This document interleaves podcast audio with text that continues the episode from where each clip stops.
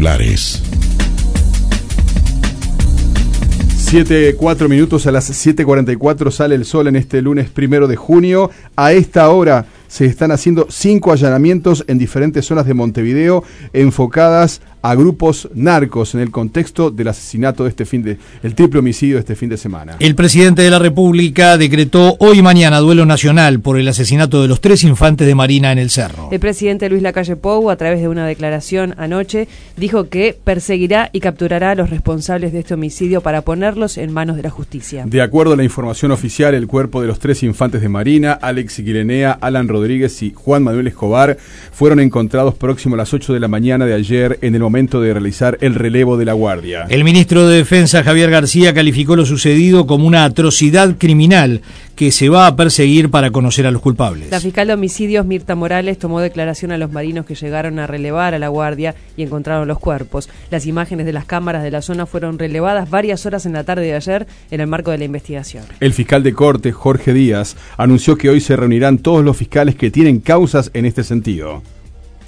El la vicepresidenta Beatriz Argimón anunció que el ministro de Defensa Nacional, Javier García, le informó que se ha comunicado con los presidentes de las comisiones de defensa de ambas cámaras, manifestando su voluntad de estar a las órdenes para concurrir a informar sobre la investigación en marcha. Ante el triple homicidio de los infantes de Marina, el Frente Amplio, el Partido Nacional y el Comité Ejecutivo Nacional del Partido Colorado y dirigentes de todos los partidos realizaron declaraciones de repudio a los hechos. También otras organizaciones como el pit y la Institución Nacional de Derechos Humanos hicieron lo propio. Reiteramos que a esta hora hay cinco allanamientos en diferentes zonas de la capital enfocadas a grupos de narcotraficantes. Hallaron sin vida a un hombre y a sus dos hijos de entre 7 y 10 años a unos 10 kilómetros de Cebollatí en el departamento departamento de Rocha. La hipótesis manejada es que el hombre habría matado a los dos niños para luego quitarse la vida.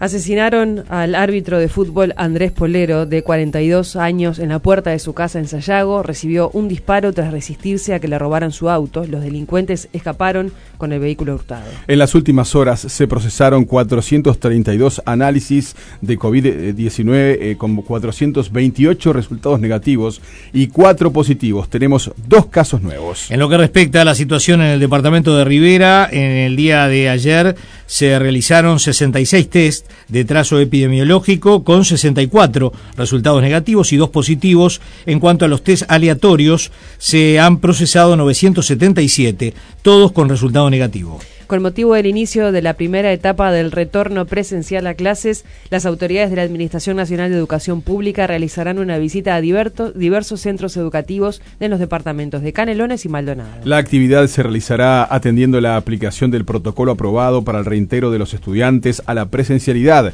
Estará encabezada por el presidente del Consejo Directivo Central de la ANEP, Robert Silva. El Banco República adelantó el pago de pasividades. Desde ayer está disponible el dinero en los cajeros automáticos y en los locales de las redes de cobranza y a partir del martes está disponible de forma presencial con una atención con dígitos. El primer día será el turno de los dígitos de la cédula 0, 1 y 2 y así sucesivamente.